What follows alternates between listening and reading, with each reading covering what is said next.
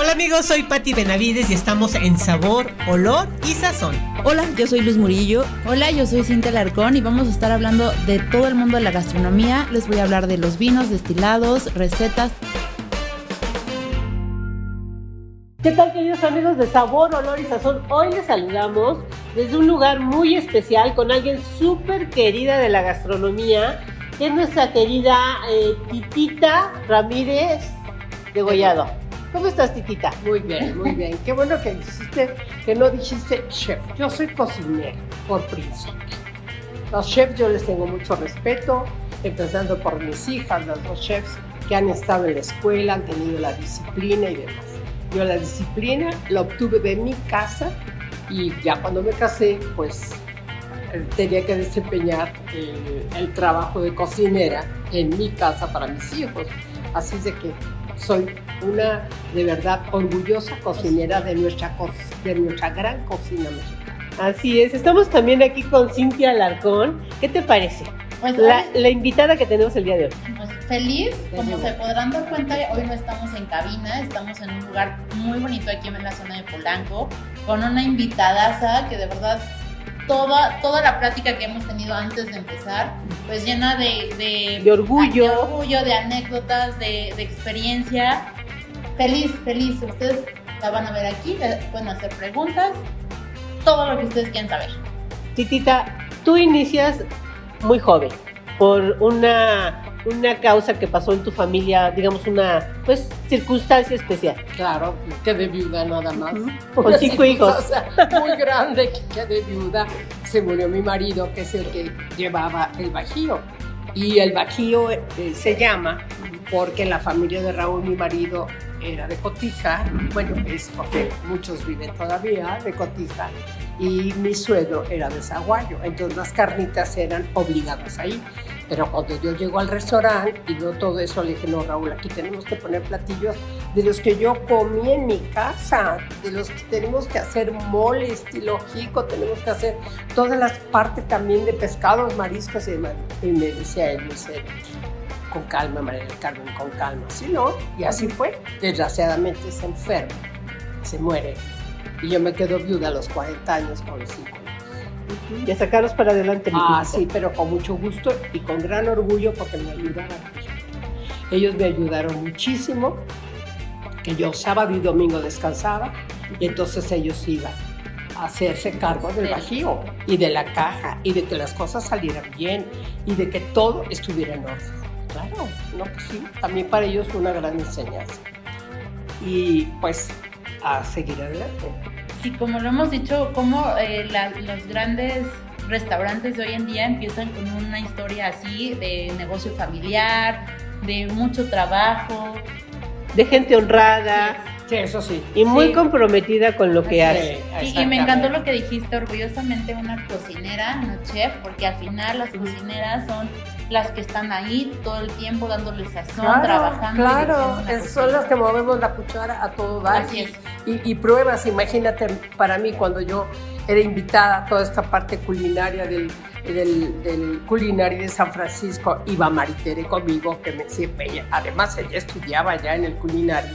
Entonces decía yo, María Teresa, este, iba yo a coger, a tomar la cuchara de la cazuela y me la voy a poner aquí en la mano para hacer. Cuidado, mamá, así, aquí hay cucharas que no estoy viendo todos Entonces tenía que, me- ahora sí que tenía que meter la cuchara en la salsa para probarla, imagínate. Sí, no. Esa fue también un aprendizaje para Claro. mí. Eso era, esa es la profesión de los chefs, que aquí tienen la cuchara. Yo como mi babero y mi, y mi normal, eh, mi uniforme es mi babero blanco, que aquí dice el bajío y demás. Entonces aquí yo no tenía para ponerle ni cuchara, ni cuchillo, ni nada. Entonces claro, era muy fácil para mí ponerlos de, y hacerle así. No, no, no, no, era terrible. Entonces María Teresa, mamá, las cucharas están enfrente de ti. Entonces ya me acostumbraba a visualizar la mesa, como ella decía, donde había todas las cacerolas colgadas, todos los sartenes colgados, y entonces ahí las cucharas para probar las salsas, imagínate. Oye, Titita, ustedes empiezan en Azcapotzalco. Sí, sí. En 1940 o 1900... Creo que por ahí nos van a pasar el tip, ahorita Sí, lo, ahorita sí, lo sí, vamos ver, a poner. Pepe. 72, ¿no? 1972. Aproximadamente. Ya llevabas, ya vas casi para 50 años. Ajá. 48. Ya van a ser con mucho reconocimiento en tu trayectoria. Tu sazón se empezó a difundir por todos lados No, bueno. y de repente llega un alguien contigo y te dice, Titita, esto lo tenemos que sacar de aquí. ¿Cómo fue? Pues lo de, lo de las, ahora lo de las sucursales. Ajá. Sí. Pues llegaron dos señores, uno de ellos comía muy seguido en mi negocio, yo lo veía llegar y su chofer lo dejaba, entonces comía, adiós señora, adiós señor, se iba y luego regresaba al tercer día, en fin. El sobrino de uno de ellos llegaba siempre el fin de semana a, comer, a tomar su mole de olla porque siempre andaba crudo. Entonces, era muy chistoso, ¿no? Entonces me decía, no, es que esto lo tiene que conocer mi tío. Qué bueno que lo venga a conocer, pues yo no tengo ningún problema. Y llegaron los dos socios míos, que todo el mundo sabe quiénes son. Gente muy bonita, gente que hemos trabajado con ellos muy a gusto. Y ojalá ellas sí se presentaran para toda la gente, personas de sociedad, como ellos y como nosotros. Mi hijo entonces, yo le dije a Raúl, que es financiero, y le dije, Raúl, si yo tomo esto, tú me tienes que decir, a ver, mamá, ¿qué es lo que quieres? Y es lo que hacemos. Bueno, vamos a, a que conozcas a los señores y entonces ya tú me dices. Entonces Raúl les presentó una carta con las cosas que eh, él pensaba que, que teníamos que hacer y ellos también, y no hubo ningún problema. Y desde ese momento hasta la fecha hemos llevado de verdad una sociedad como un matrimonio perfecto. Perfecto. Yo creo que los matrimonios no son perfectos, pero las sociedades, cuando encuentras gente de verdad buena, y igual que nosotros, con honestidad, es un camino perfecto. Y la verdad es que se nota porque eh, yo creo que, de- eh, no lo sé, pero yo creo que parte de, de ese acuerdo era como respetar tu sazón. Ah, no, Y se- claro, y ah, se- no, se- por supuesto. Y te lo juro que es que sí lo vives. Yo, por ejemplo, yo siempre voy a- al Bajío que está en Mundo ahí porque es el que me queda más cerquita los fines de semana. Bueno, delicioso desayunar Bueno, ahí. ahora una de la hija mayor mía, eh, yo antes tenía el, el- pues la obligación mía que yo me puse de ir todos los días a un diferente bajío para que el sazón fuera al Descapozalco. Desgraciadamente me dio un infarto, gracias a Dios, como me ven, estoy muy bien. Y pues el doctor me dijo, no, hay que bajarle el ritmo. Entonces Mari Carmen, la hija mayor mía, me dijo, mamá, yo lo hago. Y ella es chef de escuela, igual que María Teresa, donde estamos aquí en su repostería y su panadería. sale Ellas sí son chef egresadas de las escuelas culinarias. Y sobre todo Mari Teresa de la de Estados Unidos. Y Mari Carmen del culinari que vino a México en, el- en la Universidad de Anáhuac. que estuvo. sí. Entonces, con esa confianza, dije, Claro. bueno, claro, Mari Carmen, te doy toda la autoridad para que tú hagas las cosas. Y lo ha hecho muy bien. Muy bien, Es ¿eh? muy dura, pero sí lo ha hecho muy bien. Pues- y Maritere, pues, con su negocio, que el socio, que es un gran socio. Tu, tu sexto hijo, decía. hijo, Joan Bagur. es, eh, que es Joan Bagur, que se conocieron en Europa, fíjate Maritere, que trabajaba allá con él. Y bueno, hicieron una mancuerna de trabajo muy bonita. Y también una empresa muy exitosa, Sí, porque también. Sally Dulce Artesanos ¿Cómo es también una empresa muy exitosa, Muy igual que el Bajío. Igual, igual, con toda la honestidad, con toda Sí. la verdad en lo que se da y en lo que se hace. Es la verdad. Igual que yo. Eh, si yo te digo que un pipián de, de, de pepitas de todos los chiles no se fríe porque en mi casa mi mamá juntaba todas las pepitas de todos los chiles, pues entonces, y se hace con agua, no con manteca, ni con aceite, ni con nada. No se usa nada. No, es que sí. Y además está en mi libro, digo, yo no tengo por qué esconder nada. ¿Y por qué no decir, ay, no, es mi receta de familia? No. Las recetas de familia hay que dar. Eh, Qué, qué bueno es que estás diciendo eso, porque muchos, eh, ahorita lo- muchas personas del mundo de la gastronomía están trabajando mucho en eso, en rescatar las recetas. Pero qué De familia, sí, que bueno, que porque es el sazón de México. hacer. ¿no? Es el sazón de, de la crianza del mexicano, Así por. Dios. Sí. Oye, mi mamá tenía, ella eh, eh, vivieron en Las Vigas porque mi abuelo, que era español, llegó ahí a Las Vigas y luego se pasaron a Jalapa. Ella hacía un, un, eh, un mole de piñón blanco delicioso, que no se conocía porque eh, mi mamá, la familia de mi mamá lo hacía, mi mamá lo hacía, y entonces de la receta, y la receta yo la puse en mi libro igual, tal cual mi mamá la, la- la- la hacía. Y esa receta la hice para la boda de, de Marité. Ay, qué padre. Mm, Es el piñón. mole Las blanco. dos Maris. De piñón blanco. Ajá. sí. Eh, Es lo que conocen como el mole El blanco. mole blanco. De piñón blanco. De piñón, piñón blanco. Sí, no, porque Ah, mole sí, porque blanco hay no un, no. hay un piñón rosita. El rosa, no, pero este es blanco. Y es exquisito. Ahorita que No, acabo sí, de estar bueno, en ya, se me hizo agua. Estaba la boca. No, es que si Ahorita uno va al es- Bajío siempre descubre Sí. ese sazón de, de, De casa. de casa, ¿no? Que dices, oye, yo me acuerdo que esto se hacía en mi casa. Claro, el mole verde que se hace de puras hierbas, de mi casa lo mismo. El, el, el igual. mole, el mole de Tamalito. Es Ajá. El mole de jico, estilo jico, Sí. pues que se ha hecho Las también. picaditas. Las todo Sí, eso todo. que se ha hecho siempre y que yo lo comía Sí. de niña y que mi nana Amparo es la que ayudaba a mi mamá a hacer todas esas cosas. Entonces, claro, es una auténtica cocina tradicional mexicana. Que hay muchos, claro, se hacen las carnitas porque mi marido lo dejó De Michoacán. de Michoacán por la parte que a mí me correspondía. Y ya entonces cuando nada más se vendían carnitas, dije, ay no, Raúl, vamos a hacer un arroz blanco rico con pulpos, un arroz rojo con el mole de chico. Bueno, María del Carmen, vamos a ver. Pero pues sí, la nana, y el mole de olla muy, muy jalapeño. Entonces la nana Amparo llegó con una de las grandes cocineras que yo tuve en el Bajío de Azcapotzalco, ya una visita que pero ya murió. Entonces eh, se hacía el mole, el mole de olla, que ya todo el mundo Es famoso, es famoso, claro. de puerco o de chambarete también. Entonces, tienes que, además con eso te criaste y entonces es un gusto y un Ay, sabor sí. delicioso. Que cuando vas te recuerda que estás como en Claro, casa. claro. Exactamente, la sopa de fideos seca, la sopa aguada. Había un cliente muy chistoso que siempre que estaba ahí en la caja, yo creo que Hugo se ha de acordar, eh, llegaba y me decía, señora, ¿me puede hacer para la próxima vez un espagueti? No, señor, yo no hago espaguetis. Pues, ¿qué pasa? Yo, aquí, ay, por eso tiene usted una sopa de fideo caldosa y una sopa de fideo seca. Ay, pero gracias, por favor. Dije, yo les recomiendo muchos restaurantes ricos que yo voy de cocina italiana. Aquí es cocina tradicional mexicana.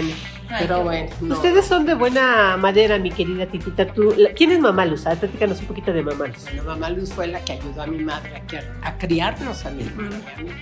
Era una tía soltera que nunca se casó, pero que ella fue la que le enseñó a Maritere. Cuando. Maritere se fue a Jalapa después de que muere Raúl, mi marido, Maritere me dijo, mamá, yo no, yo no puedo vivir aquí. Yo me voy a ir con mamá Luz y con mamá a Jalapa. ¿Qué edad tenía Marita? Híjoles. Muy pues, chiquita, muy yo creo, ¿no? chiquita que allá llegó a acabar, creo que la primaria o la segunda. No, muy chiquita. muy chiquita. Y entonces dije, bueno, mijita, pues si tú quieres irte, vete con mamá Luz. Yo sabía que la iba a cuidar y la iba a consentir, pero también con sus reglas, porque mamá Luz a mí me dijo, me decía, aquí estás a las 7 y son las 7, no 7 y 5. Entonces a ella, a mamá Luz le gustaba mucho hacer repostería. Entonces decía, a ver, Maritere, vamos a hacer la masa fina para hacer el pastel de papantla que se le hacía a tu abuelo Guillermo. ¿Sí? Como le gustaba desde niña, Que aprendió. aprendió y que si las galletitas de almendra, las rosquillas de almendra y que si esto y lo otro, pues aprendió y le encanta hacer esas cosas. Ay, Así se que- nota, porque si, hubiera, si ustedes vieron todo lo que hay aquí. No, Yo ya, yo ya he cocinado con Maritere para el programa de televisión junto con Joan. Y como tú dices, son realmente unos profesionales Claro, de la gastronomía. bueno. Igual que tú, mi querida No, Titita. no, pero, pero- pero- pero mira, yo te voy a decir una cosa. Aquí, si alguien respetamos en la gastronomía, es a mi Sí. querida Titita. Yo sé. Todos los sé. reconocimientos que se le pueden dar, se le han dado a No, la yo sé, Titita. yo sé, y se los agradezco muchísimo. Pero es que es una cosa auténtica, no Sí. es una cosa disfrazada de que nada, es tal cual, y si lo checan en el libro, es tal cual lo que yo he dicho y lo que yo pongo en, Claro. en- en mi cocina. Es que la eso es, perdón, eso es también ser generoso, porque tú te gusta, igual que tus hijos, este, compartir el conocimiento, ¿no? Ah, sí, y la mesa Y también. la me mesa, y la Es lo mesa. más importante. Sí, sí, sí, sí, sí, la mesa también. Pero bueno, pues es que hay, hay que hacer que la gente tome conciencia de que tenemos una gran gastronomía mexicana, por Dios. En cualquier lugar de la tierra, simplemente Monterrey tiene una gran gastronomía y no solamente por su carne. Hay muchos pueblitos chiquitos que han de tener maravillas. Sí. Esa es la verdad. No nada más es la carne y una carne deliciosa, pero el acompañante que tiene, pues hay que, hay que buscarle, ¿no? buscar el producto. ¿Vas a ser dentro de poco este representante o la, el- la, la dama de honor de la gastronomía también en el Festival de Chefs de Sonora? Sí, vamos a ir a Así Sonora. como ese muchos, ¿eh? Porque siempre yo te veo... No, yo la veo en revistas, Sí. en, el- en televisión, No, en es que- todos lados, es que además- compartiendo su conocimiento. Es que llegas a los lugares y te da gusto que la gente pruebe algo diferente de lo que tiene y que, que esté sabroso, porque sí, sí, sí, pero te dicen, no, no, esto no me encantó, pero es lo auténtico, es lo Claro. que se debe dar a la gente. Sí, es. Es la verdad. Y allá lo mismo tienen eh, enchiladas ricas, las enchiladas norteñas y los tacos que nos llevan cuando hemos llegado a Sonora. ¡Ay! unas cosas maravillosas. No, bueno, a mí, yo encantada de ir a cualquier lado que me invite y hay que rescatar y que algún día llegue yo y me digan, mira, titita, esta es la receta original de este pueblo. Qué maravilla. Y hay que hacerla y la hacemos. Ay, Así es. Pues amigos, ella es Carmen Titita Ramírez de Gollado, la dama de la gastronomía, este, madrina de muchas generaciones. ¿Qué les podrías decir a las futuras generaciones de porque ya todos quieren ser chefs y como tú dices, es un orgullo este, como tú lo dices, ser cocinera, porque Bueno. en realidad antes, sí, el chef es el puesto que tengan. pero, ¿No? pero lo que decía también muy padre es esta combinación de la cocina tradicional y que tú lo pudiste combinar con lo moderno y con, con, con lo que tus hijas te dijeron, mira, esto hay que mejorarlo. Claro, porque Sí, me claro. en el momento que yo no sabía nada. En cambio, ya los chicos pueden estar con toda la, la- la formalidad de lo que es un chef y como todos los ahora cocineros, eh, claro, auténticas, pero con todas las reglas que se tienen que hacer en la cocina. Entonces, a mí me da mucho gusto que los chicos estén en escuela y que quieran y que aporten recetas de su familia. Que si la tía, la abuelita, la vecina, que es de toda la vida, oye, dame una receta tradicional de aquí. Esa es la verdad. Entonces, es muy bonito todo eso. Y que los chicos sigan estudiando también es importante. No que no nada más se queden como yo, que yo no estudié atrás del fogón, y- pero a todo dar. Me- Pero me has encantaba. aprendido, no, no, ya. No, bueno, has y además mucho yo conocimiento. No, y además yo respeto porque, porque Maritero, el voz. No, señora, sí, no, no, no se preocupe. A ver, hazlo yo, yo lo Claro. Siempre tiene uno que aprender, pero hay que hacer siempre las cosas con mucho corazón y una gran humildad. Esa es la cocina mexicana. Ay, qué bonito. Sí, pues ella es nuestra titita Sí. adorada de, de generaciones de la gastronomía. De nosotros, tú sabes que te, Yo te sé, queremos y te sé. adoramos, a tu familia también. Yo Muchísimas gracias por la Al entrevista, titita. Muchas gracias por A ustedes. aquí. por estar aquí. Gracias de verdad. Eh, pues no se vayan amigos, nosotros continuamos. Vamos a tener aquí a Maritere platicando, a Joan Bagur también, así es que los invito para que no se vayan nosotros. Continuamos.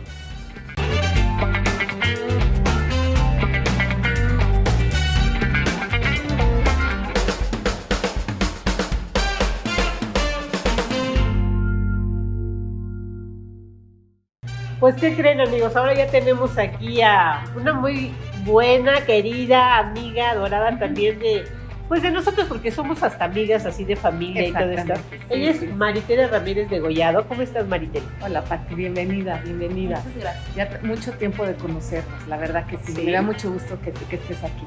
El día de hoy en entrevista, pero ya hemos cocinado algunas veces y la Uy, ya pasamos ido, sí. súper bien. Siempre, siempre. Ya hemos hecho varias cosas juntas. Aquí Tú que siempre estás innovando y ¿Es haciendo, verdad? pues no, Pati moviéndose sí, y haciendo no. cosas. por eso estamos aquí otra vez. Oye, a veces hemos estado en la parte de atrás de tu, de tu negocio, de tuyo y de Joan, y tienen todo también organizado. A mí me impresiona la manera como ustedes han crecido y desarrollado sal y dulce artesanos. ¿Por qué no nos platicas, Maripori? Pues mira, empezamos Joan y yo haciendo en, en el centro de producción de pastelería, eh, hacíamos poquitos pasteles, hacíamos todo y pues fuimos creciendo, siempre invirtiendo, eh, todo con productos 100% mexicanos, nunca hemos comprado nada importado porque hay que hacer país. Pues la mantequilla, el chocolate, toda la materia prima que utilizamos para hacer todos los postres es mexicana. Entonces así hemos crecido, entonces después ya teníamos un centro de producción más grande de pastelería, eh, luego empezamos a abrir cafeterías, que ya tenemos 10, y luego eh, ya incursionamos en el pan hace ya varios años, y en el pan también hemos crecido mucho y ya hacemos muchísimas toneladas de harina a la semana. Sí, es que también ustedes distribuyen, ¿no? A varios, ah, hacen pan para producción para otros hoteles, restaurantes y demás. ¿no? Exacto, o sea, nosotros hacemos para nuestro consumo de nuestras cafeterías, pero también surtimos muchos banquetes, restaurantes y pan artesanal, la verdad de mucha calidad, de 50 horas de elaboración, con fermentaciones largas y levaduras naturales, que eso es muy importante. ¿Cómo se conocen tú y Joan?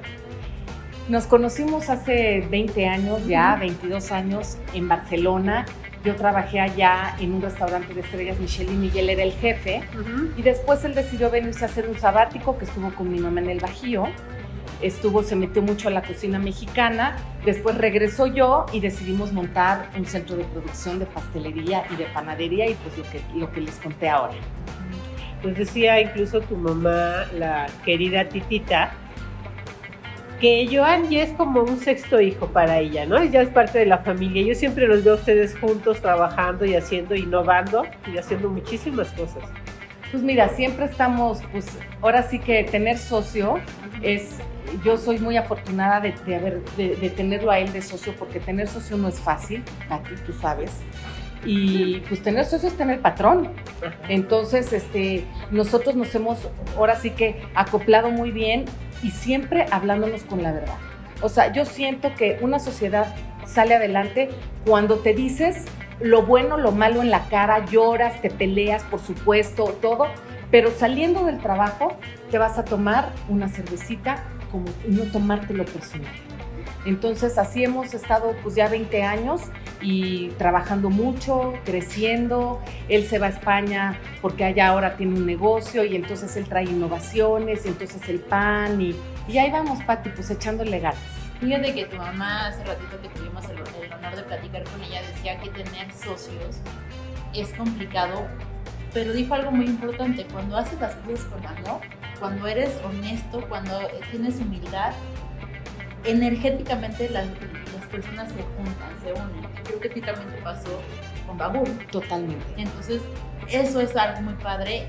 Y otra cosa que también estábamos platicando, el, el poder combinar la expertise que tenía tu mamá, pero era como cocinera, con las tradiciones que ella tenía, a que llegan ustedes y no, esto ya no se hace así, ahora es así, y, y que se complementen, es, es padrísimo porque se refleja en sus lugares. Sí, pero, pero siem- siempre respetando los orígenes, las recetas. En el caso de mi mamá, todos los hijos estamos ahí, pero no, no tratamos de cambiar nada. Y aquí con Joan pasa lo mismo en Sal y Dulce Artesanos. Los dos tenemos la misma mentalidad de hacer todo, no comprar nada congelado, nada prehecho. Todo lo hacemos ahora sí que ingrediente por ingrediente. Porque él también creció así. Entonces, pues tenemos esa misma mentalidad. Y, y tienen sus masas madre. Tenemos Y- masas madre. El Joan se trajo unas, unas masas madres para el pan que ya tenían más de 60 años. Imagínate. Entonces, ya de allá de sus colegas catalanes y este y aquí en México pues las rehidratamos, las echamos a andar y las y son con las que hemos trabajado ya como 12 años tenemos trabajando con esas masas madres.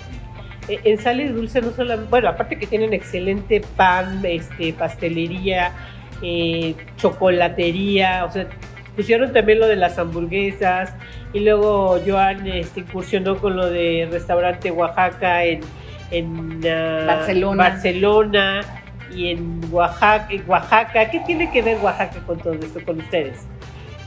Este, bueno, eh, lo que pasa es que como él estuvo muchos años con mi mamá, el grupo Zagardi lo vino a buscar y pusieron un restaurante de cocina mexicana en Oaxaca, que es de cocina mexicana en general. Se llama Oaxaca, pero bueno, él hace platos de, pues, de toda la República y, y, pues trata de hacerlo tradicionalmente. Y el valor muy importante que tiene ese lugar es que han volado todos los, las semillas uh -huh. y crecen todo allá. O sea, el papaloquelite, los nopales, la hoja santa, todos los chiles, todo crece allá, o sea, para su consumo. Porque bueno, la cocina mexicana no se entendería sin el producto. Si no tienes el producto y el producto no viaja. Hay, hay, cosas que no viajan. Entonces él teniendo todo ahí a la mano, porque ha sido toda una labor de estos años de irse llevando todo y de crecerlo, pues que por eso puede hacer la cocina mexicana que hace. No, debe estar fabuloso allá. Sí. Oye, eh, titita, eh, digo, Maritere, perdón, es que tu mamá siempre la tengo muy presente porque la quiero mucho. ¿Cómo le hacen para diversificar tanto y ser tan exitosos? Pues trabajando mucho, Pati. No hay otra fórmula. Trabajando, divirtiéndote, es una manera de vivir. Eh, estar muy, muchas horas, muchas horas en el negocio. No, esto no se hace a control remoto. Eh, no, no, o estás en el show o estás en la friega. Y nosotros estamos casi siempre. Están en los dos, pero más en la friega. Exacto, exacto. Claro, porque hay que vender, claro. o sea, te tienen que da, dar a conocer, pero la verdad es que sí nos hemos dedicado mucho a, a estar aquí y dejar pues, pues, muchas horas de nuestra vida aquí. ¿E-, ¿Ese será el ejemplo de tu mamá? ¿Será la herencia de tu mamá? Es la herencia de mi mamá, definitivamente. Siempre me preguntan a mí, ¿a quién admiras tú el cocinero que más admira? Pues no. mi mamá. No, y la admiramos muchísimos. Sí, porque realmente es un ejemplo de, de es súper ordenada, es súper disciplinada, es muy positiva. Y eso en los negocios, que no es nada fácil, este, tienes que ser muy positiva y pues echarle ganas, porque esto es, somos guerreras, ¿eh? las que Así tenemos es. negocios somos guerreras. Y pues eso, eso se lo he aprendido a ella. Mira que nosotros muchas veces en el programa hemos comentado de que no es fácil mantener un restaurante a flote y ustedes tienen varios y yo creo que esto ya es hasta de tradición familiar porque bueno, el ejemplo de tu mamá todo el mundo lo, lo conoce a, no solamente nacional sino internacional. Este, y ustedes también que incursionan en esta parte de la panadería, la pastelería, las cafeterías, este, lo logran con mucho éxito, pero yo creo que buena parte tendrá que ver la titita con la disciplina, ¿no? Sí, cómo no, por supuesto. Con la disciplina, con el ejemplo de que todo se hace estando ahí, no levantándote temprano, estando muchas horas, haciendo muchas pruebas y pues con perseverancia y paciencia. Y amor. Porque no todo, y amor. Y paciencia, porque no todo se hace así nada más, ¿no? Y con el corazón, por supuesto. Si no lo haces con el corazón, después de tantas horas de estar aquí, no, no, no la libras. ¿Cómo estudia Marita? Pues mira, yo me levanto muy temprano, tengo dos hijas, entonces las mando al colegio y me vengo para acá, estoy aquí todo el día, eh, a veces como aquí, a veces no, y ya por la tarde me voy a mi casa. Eh, todos los días, también trabajamos los sábados. Entonces, pues porque este negocio, el, el, negocio de repartir pan y pasteles es en la mañana, o sea, es un negocio muy temprano, porque los restaurantes quieren su producto antes de la una de la tarde, cuando llega la gente a comer, pues quieren sus postres y el pan, entonces así, aquí empezamos muy temprano. ¿Y la, y la idea de sal y dulce cómo nació? Sal y dulce porque yo soy dulce y el Joan es más salado. Okay. El voz es más salado, yo soy más dulce y así salió Sal y Dulce Artesanos y nuestro logo es la hormiga mielera, uh -huh. que es así nos, la, la, pues la, aprendimos de mi mamá, es la hormiga prehispánica de la manera en que se endulzaba antes, en, en, antes de que llegaran los españoles y trajeran el azúcar, uh -huh. pues endulzábamos de varias maneras y una de esas era con la hormiga mielera, uh -huh. que salen a, los, a, los, a las flores, recolectan el néctar y se lo llevan a esta hormiga que nunca sale del hormiguero y se le inflama la, la vejiga del tamaño de una cereza. y lo que hacían es que reventaban las vejiguitas, así una por una, a, a, a juntar el néctar y con eso endulzaban el chocolate. Entonces ese es nuestro logo, ¿no? Entonces Sal y Dulce Artesanos de Hormiguitas, pues porque hay que ser muy Son muy trabajadores. trabajadores. Muy organizadas. Muy organizadas sí, bueno, no y limpias. Sí. Exacto. ¿Ves Sí, qué sí, bonito eh, es ese conjunto de, de organización, de aprendizaje, de pues trayectoria este, y amor, como dicen también, porque amor a la gastronomía y amor a lo que haces, porque tu mamá nos platicaba también eh, que cuando ella estaba cocinando tú ya le corregías, ¿no? No mamá, aquí está la cucharita, no mamá, este así, ¿no? Sí, sí, sí. Bueno, porque ya empiezan los aparatos, o sea, lo que ella no, ¿No las tocó? laminadoras, todo eso que ella no le tocó. Este, una vez teníamos que hacer como mil buñuelos y entonces buñuelos de rodilla y entonces saca que viajó con sus ollitas de esas que son totalmente redonditas. fueron a un festival Fuimos a un festival de Estados Unidos en Nueva York y entonces saca las, saca las ollitas y, y entonces eh, quería que, que jaláramos la, la masa como si fuera la rodilla, porque se ponen las mujeres la rodilla aquí con un, un trapo húmedo y así se hace el buñuelo de rodilla. Pues simulando esto, saca sus, sus cazuelitas de, de- de barro que las empacó perfecto, pero sin que yo me diera cuenta Ok. y las mete a la maleta y entonces sale y me dice, órale, vamos a empezar. Le dije, a ver, ¿tú crees que vamos a jalar mil buñuelos así? No, perdóname. Vamos a usar la laminadora. Ok. ¿Cómo crees no vas a ver igual? Le dije, mira, salte de la cocina, yo lo hago, te voy a presentar uno y tú lo pruebas. Y ya se cuenta, y no veas.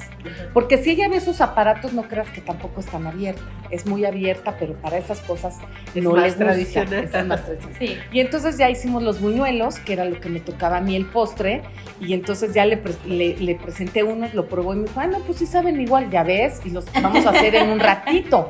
Imagínate jalar mil buñuelos. No, no. que, que digo, son historias muy románticas Sí. y muy bonitas, pero esa es la ventaja de la tecnología también, ¿no? Y del conocimiento, porque también hay que reconocer que si no lo haces con esa eh, sapiencia, pues no te va a quedar igual, ¿no?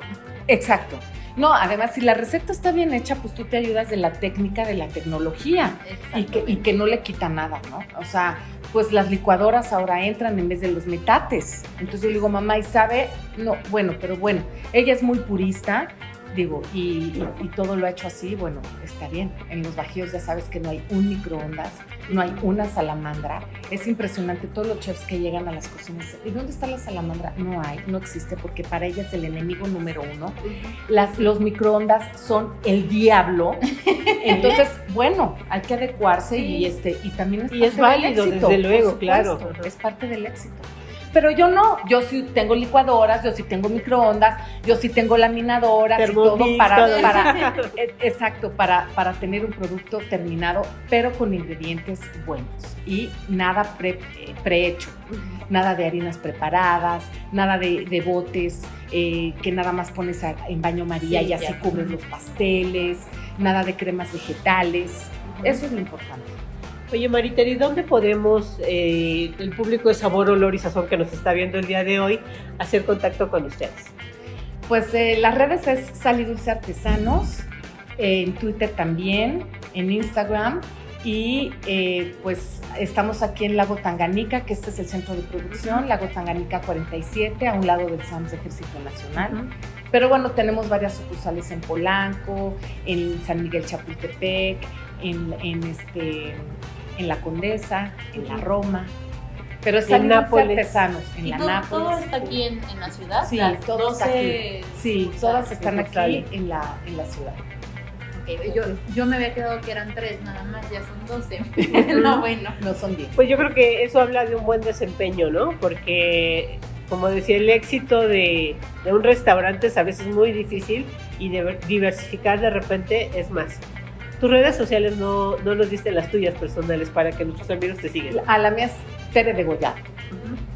María Teresa Ramírez Degollado, pero estoy como Tere Degollado. Ahí me encuentran en Instagram y en todas las, las redes. Oye, Tere, pues qué, qué a gusto. Es, para mí Sí. es Maritere, con mucho cariño, siempre se lo digo. De verdad los, los queremos mucho. estar aquí contigo, que tener esta plática. Muchísimas gracias. No, gracias a ti, Pati. La verdad, yo quiero decir que también tú eres un ejemplo de mujer trabajadora. Ahora que estamos en el mes de las mujeres, Ah. hay que decirlo. Yo también a ti te conozco ya hace tiempo, pero Pati tiene años y de veras también es súper trabajadora y un ejemplo. Pues ya ves. Tenemos es que no buenos ejemplos de familia. Así es. Así es, Así ¿verdad? es. Muchas Pues gracias. No, gracias a ti, Gracias a ti, gracias a ti por abrirnos las puertas de tu lugar. Estamos aquí. Son siempre bienvenidos. Saludos. Muchas gracias. Bueno, pues no se vayan amigos, nosotros tenemos más. Vamos a conocer al Joan, así es que no se vayan, nosotros continuamos.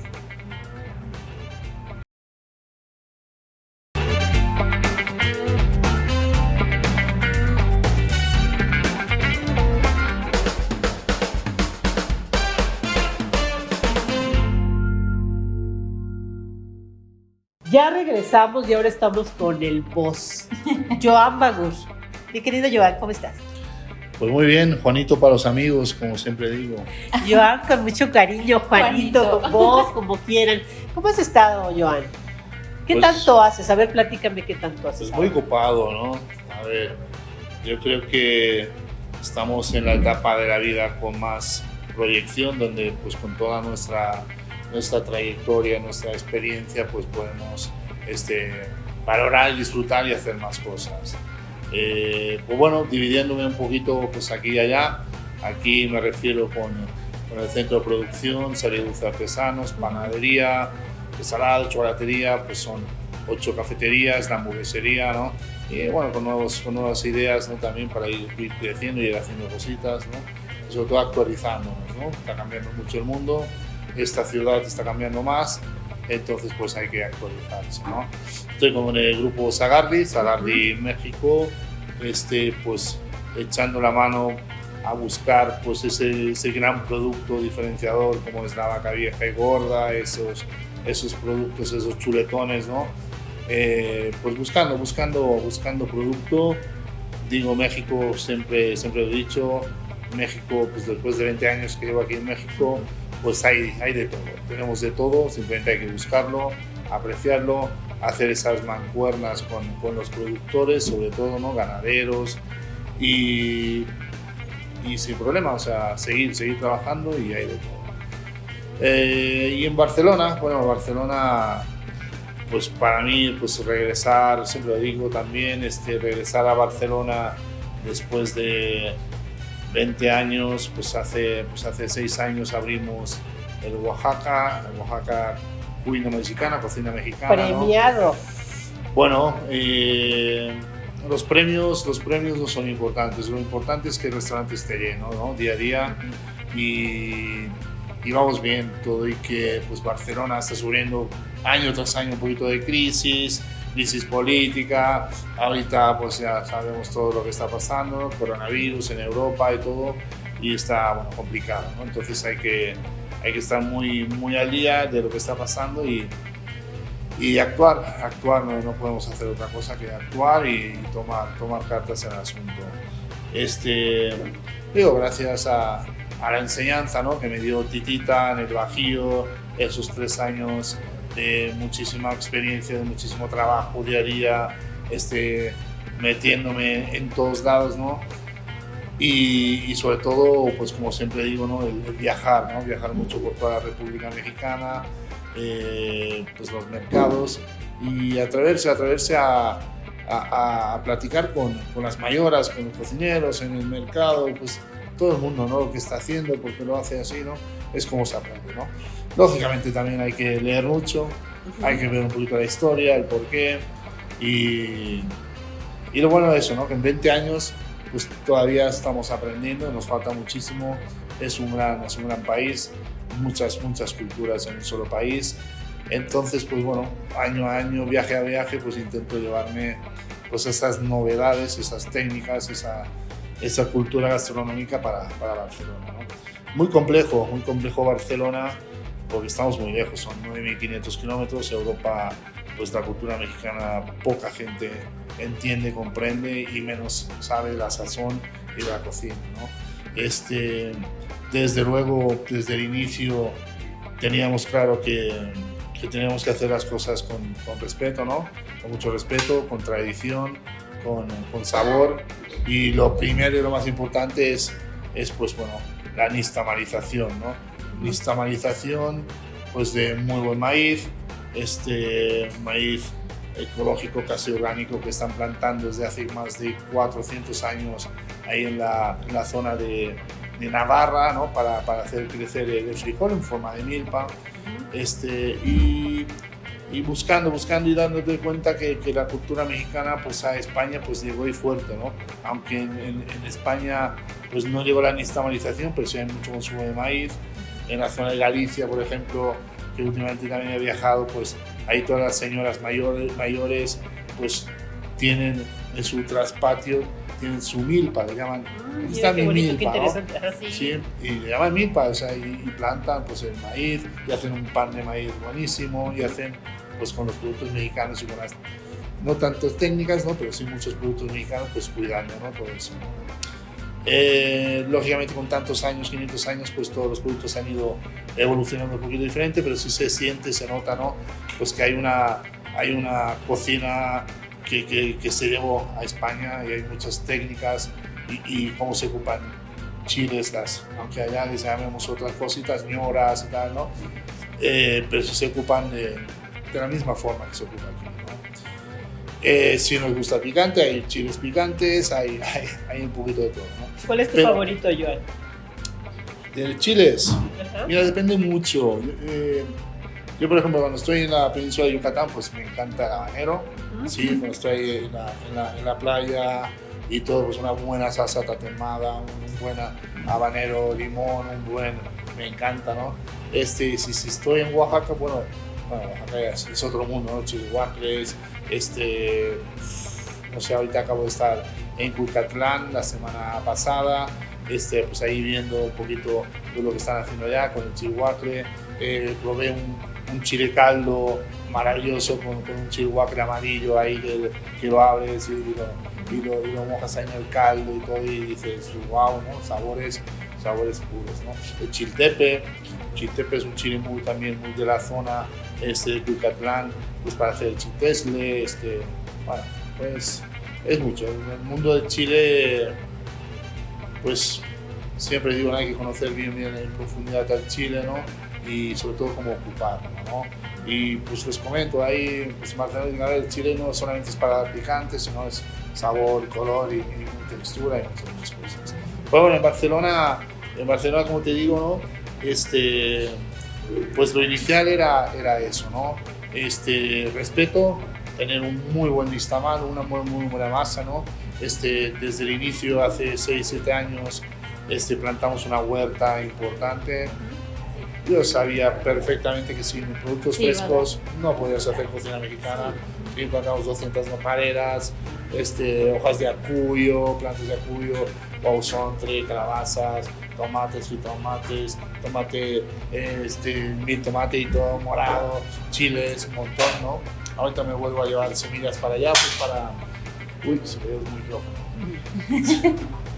pues para para tener esa, esa esencia, ¿no? esas hierbas, esas, esa frescura. ¿no? Porque ustedes en un inicio se llevaban todo de aquí un, una vez a la semana, creo, ¿no? Antes sí, antes volábamos el producto cada 15 días. Cada 15 la logística era hacer el pedido de la central de abastos con un proveedor. Este proveedor sacaba todos los permisos de Zagarpa, sí. este, montábamos un palet, habíamos calculado que el palet para que saliera un precio adecuado eran 500 kilos, ¿no? Entonces llevábamos un montón de aguacates sobre todo, pero bueno, frutas, mamey, mango, este, sontle, papales, nos llevamos de todo, ¿no? Ya poco a poco ahí las, las autoridades este, portuarios y todo nos dijeron, oye, no, este guauzontle, ¿qué es esto? Demuéstrame que ha entrado guauzontle a Europa eh, esos últimos tres años, ¿no? dije, bueno, sí, entró hace, hace un mes que trajimos nosotros, ¿no? Entonces empezaron a poner limitaciones, los costos, lógicamente, los costos se elevaban mínimo 6, 7, 8 euros por sí, kilo no. de producto. Sí, y era un dinero. Y era un dinero, ¿no? Digo, sabíamos eso, por eso ya desde un año antes pues ya teníamos ahí plantaciones y iba creciendo, ¿no? Este, claro, es, es toda una enseñanza también para los, los campesinos, ¿no? Un día me hablan los campesinos y me dicen, oye, eh, Juan, este, es que venir porque no sabemos lo que es el, el pasote, ¿no? Sí, están saliendo muchas hierbitas y el pasote no sabemos qué es y tal. Y dije, mira, muy fácil. Dime tú cuál de todas esas hierbitas no conoces, ¿no? Entonces empezaron a hablar y dice, esta. Pues esta es el pasote, ¿no? Entonces, claro, el pasote morado, este... Ya tienes tu huerta atrás prácticamente de... Bueno, no, está, está a media hora de, de camino, ¿no? Este, porque sí, son, son, son varias hectáreas, ahí plantamos para todo el grupo, también el grupo Zagardi, este, mucho tomate, mucho, mucha, mucha guindilla, este, jitomate. Jitomates que O sea que ya tienes tu pedacito de, de México allá. Pues es la única forma de cocinar, Y cocinar con alegría y disfrutar. O sea, yo, o sea, sí hay muchos mexicanos en Europa y en España todavía más. En Barcelona, bueno, yo tuve la oportunidad de estar en, en Madrid y sí habíamos, en la época que yo estaba, había muchísimos, creo que sigue habiendo. En Barcelona, o sea, sí, eh, sí la Sí, sí, cultura por, muy- por eso, por eso en Barcelona también existe la, la, la embajada ¿no? de Sí. Barcelona y todo, de México, pues también hacemos muchas cosas con ellos, pues hay buena relación, pues ahí intentamos ayudar, ¿no?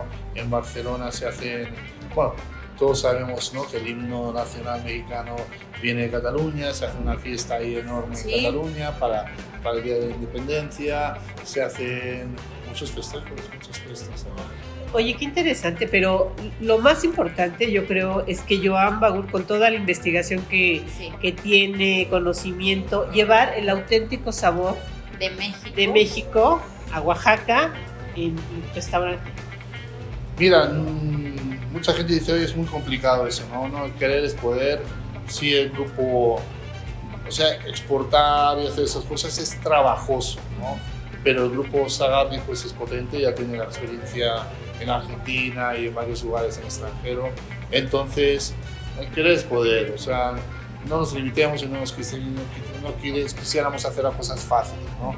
Lo fácil era hacer, comprar tortillas así de esta harina que conocemos todo, ¿sí? Y tal, no, no. Ahí lo, lo importante es decir, a ver, vamos a hacer el nixtamal. No es complicado hacer el nixtamal, ¿sí? Es, es echarle ganas.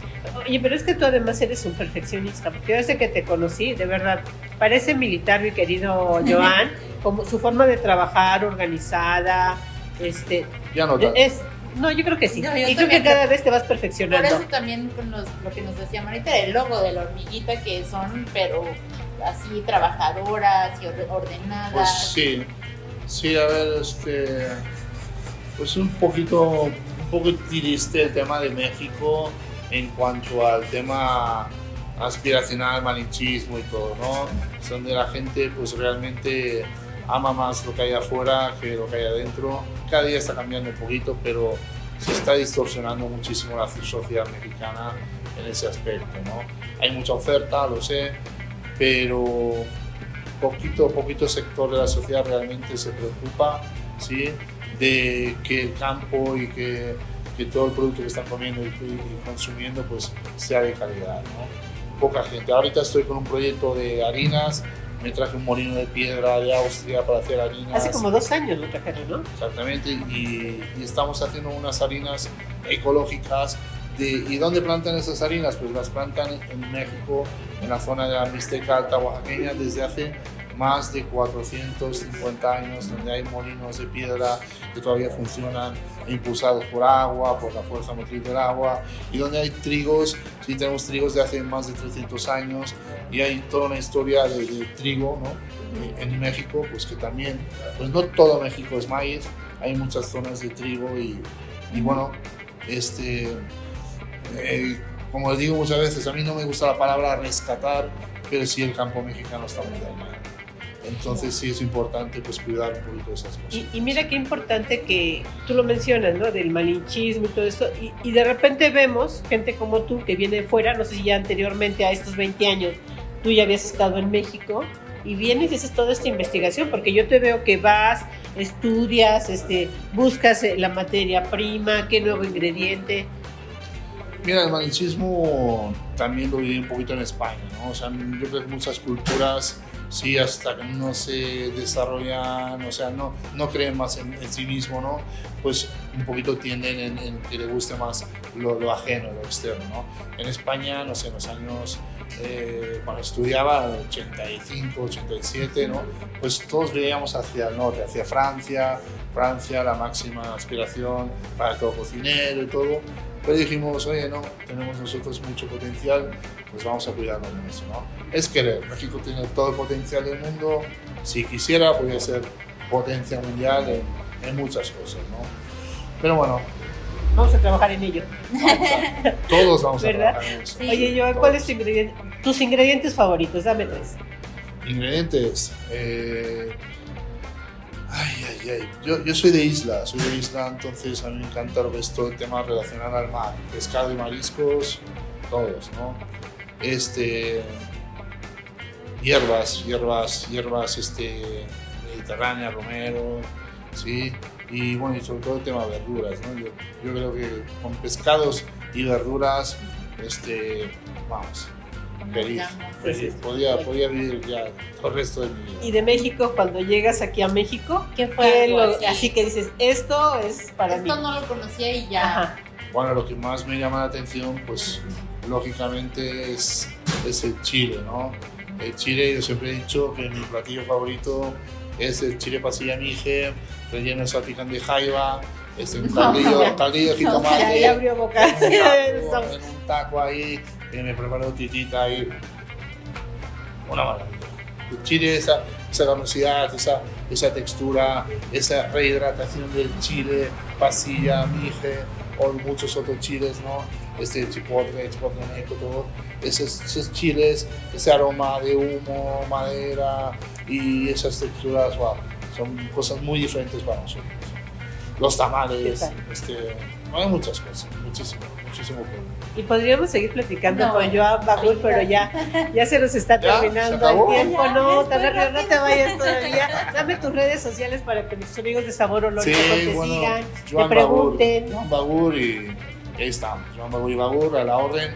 Intento siempre responder a todas las preguntas que me hacen. Creo que es una responsabilidad y, y sobre todo echar la mano ¿no? a, a los jóvenes que quieren hacer cosas.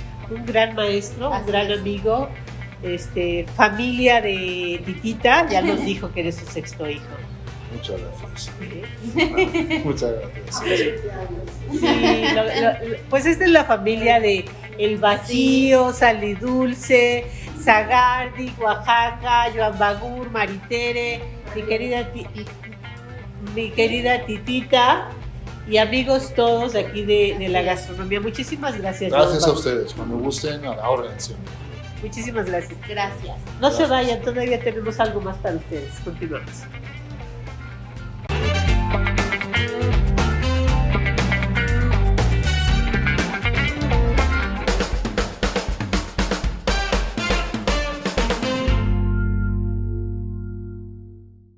Qué bueno que nos acompañan todavía, queridos amigos de Sabor, Olor y Sazón. Ahora vamos a hablar de algo muy divertido que todo el mundo quiere saber. Tengo de invitadas a Scarlett Otero y a Gaby Ortiz que nos van a platicar de, de las tendencias en las bebidas. ¿Cómo están, chicas? Bienvenidas a Muy Sabor, Olor y Sazón. Muchas gracias. Gracias, por la invitación. Pues, ¿por dónde empezamos? A ver, platíquenme, ¿qué está de tendencia ahorita? ¿Por dónde empezamos? Pues hoy la tendencia realmente estaba muy olvidada el tema de coctelería. Teníamos muy cócteles ya muy old fashion, como hoy, hoy los llaman, ¿no? Y hoy la verdad es que la coctelería está en toda, toda la tendencia, en todo su auge, ginebra, mezcal sobre todo. Este, la recomendación de los, de los bartenders y Bartenders. mixólogos hoy hace una gran diferencia. Tenemos estadísticas que hoy 8 de cada 10 personas se atreven a probar un cóctel, cuando antes todo el mundo tomaba una cuba o, o un whisky largos. en las rocas o tragos largos. O una ¿no? margarita para los que no saben. Una margarita, ¿No? pero era algo Es que muy básico, eh, digamos, la ¿no? coctelería ahorita está dividida, por llamarle de alguna manera, en coctelería clásica y la coctelería en tendencia. La coctelería clásica justo es una margarita, una piña colada, un mojito, que sí, sí eh, los consumidores la buscan porque son los clásicos, son los que están más arraigados en, en el paladar del consumidor. Pero esta Fueron los primeros. son los pioneros, pero la coctelería se está llevando, bueno, ahorita nosotros nos está llegando, tenemos ya varios eh, bares que tienen tendencia, que son muy reconocidos a nivel mundial. De hecho, tenemos uno eh, en- eh, aquí en México, que es el número 7, si no mal recuerdo. ¿Cuál? Eh, se llama eh, Limantur.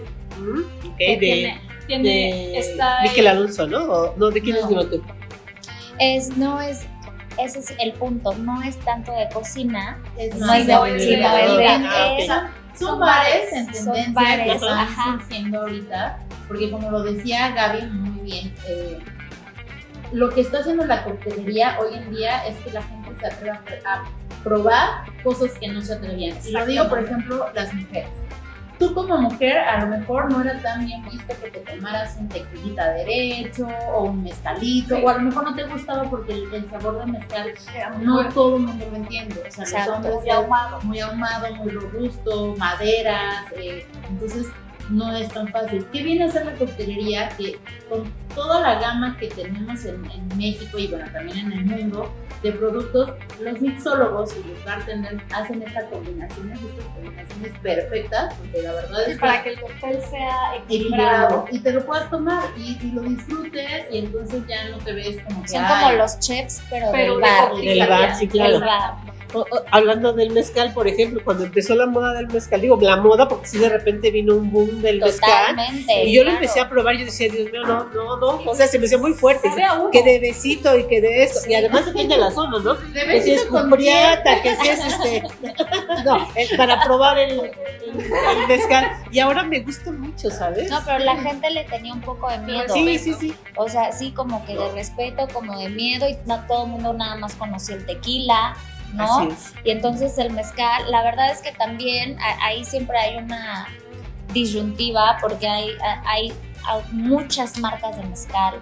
Entonces gente que, que inició haciendo su mezcal, pero que lo tomó como más de negocio, sin embargo los que realmente son como artesanos del mezcal, Sí, porque todavía se hace artesanalmente. Sí, ¿no? sí, sí. Claro, y, y- y so- están peleando mucho, están peleando mucho por, por mantener un- una denominación de origen que, que- que siga ciertas normas, ¿no? Que no cualquier hijo de vecino, sin menospreciar a nadie, Venga hoy que hacer un mezcal. Igual que en el tequila, ¿te acuerdas que en algunos programas eh, ya pasados mencionábamos la importancia del tequila y que tiene denominación de origen? Claro. En un país puede hacer tequila México. Y dentro de México, Claro, en una, en una zona específica, pueden, exactamente. eh, pueden hacer este, tequila. Ni siquiera, por ejemplo, no puedes decir que en la Ciudad de Sí, México se no. hace tequila porque no, son cinco estados. No me quiero equivocar, pero es Guadalajara, Nayarit, em, Oaxaca, eh. Nuevo León, me parece. Aquí examen, ¿eh? Jalisco. Aquí Sí, a ver, Jalisco. a- a- aquí yo no soy experta, así es que Cintia le dejo el micrófono. No, no, eh, es que es bien importante, ¿no? Y lo mismo está ahorita pasando con el mezcal, ¿no? Que Así también es. Había como, bueno, en, por ejemplo, en Oaxaca querían como denominación de origen, pero lo están peleando en otros estados. En otros y hay muy buenos mezcales de diferentes estados, ¿no? Te digo, depende la variedad con La la que se... variedad, si es si es. O que todo, muchas- todo depende justo de cómo se cosecha la materia prima, ¿no? Entonces es justo lo que se pelea para tener la denominación de origen. Ahorita lo que nos estamos moviendo con, esta, con este auge de la coctelería es, ahorita tú hablabas de, de todos estos sabores, de las raíces, de, de los chefs, de la cocina y demás, lo mismo que se está creando en la cocina, ahora hay una propuesta, pero en coctelería. Que vayas a un lugar y que sea, que todos los que te sirven un trago sean expertos en lo que tú estás tomando. Entonces ya no nada más es comer algo muy rico, muy balanceado, con, en un gran lugar, o en un, sino ya es acompañarlo con un cóctel que vaya acorde con lo que estás Sí, que haga comiendo, ensamble, que ¿no? vaya- Maridaje. Exactamente, que haga ensamble. Y hay muchos lugares eh, en, en nuestro país, eh, que te mencionamos ahorita, Alimantú, que es uno de los más reconocidos a nivel mundial, que solamente coctelería. Su propuesta gastronómica realmente es poca, porque su fuerte es la coctelería. Y todos los, los bartenders que ahora son mixólogos, eh, que es como el... el- no sé, ahora ya le dicen mixólogos porque es más era como la cocinera y el Y chef, el chef, ¿no? O sea, ahora la analogía. Entonces, eh, ahora son expertos y, y te pueden crear cosas hasta en el momento que tú llegas y dices, tengo ganas de un cóctel con cardamomo, pero que sea fresco, pero me gusta la ginebra, que tiene nebro. En ese momento, el bartender, el mixólogo, te crea algo específicamente para ti, que sea como tailor-made del gusto que tienes o la necesidad que tienes en ese momento y te lo lleva a tu mesa. Entonces no nada más es algo que ya está establecido como los cócteles clásicos, sino es algo que está como en tendencia para que sea en lo que tú Como quieras. No, incluso eh, muchos, muchos bares y restaurantes, porque esto no nada más va a bares de coctelería, o sea, hoy los restaurantes están ten- entendiendo la tendencia o la importancia de tener un menú de coctelería específico, ¿no? Y entonces lo que se, lo que se está haciendo es impulsarla porque sí, cambia hasta el ticket promedio, cambia la experiencia de un, tener un buen platillo, como dices, Car, con un buen cóctel y sobre todo también cócteles estacionales, ¿no? Y, y ahorita la moda en también eso, varios restaurantes, que ustedes lo pueden ver aquí en la Ciudad de México, eh, y yo creo que en toda la República, es esta experiencia de que cuando llegas a un restaurante te preparan el cóctel en la mesa, que eso Claro. es algo que no, no estaba sucediendo y que hoy en día pues llegas y hasta llevan un carrito especial con todos los insumos y con toda la variedad de, de destilados, si quieres tequila, si quieres ginebra, si quieres whisky, o sea, está todo y, y que te lo preparan a la mesa hace que, que vivas una experiencia Diferente. distinta al llegar. Yo les voy a platicar esa historia de llevar el- la bebida a la, mesa. Sí, fíjate que ah, el otro día me invitaron allá al restaurante Fisher porque cumplió 30 años. Ah, Y nos claro. platicaban toda esta historia. Ellos fueron los primeros Sí. en poner este, la bebida, llevarla a tu mesa, porque no tenían en dónde, ¿sabes? De una necesidad. De una Nace todo esto y ahora ya te lo llevan en un carrito. Dices, oye, pues Hoy- qué hoy padre. marcan una tendencia. marcan la, la tendencia. mujer nos contó Sí, sí, eso, ¿no? De que te llevaban la... Y tú decías, hasta aquí está bien, ¿no?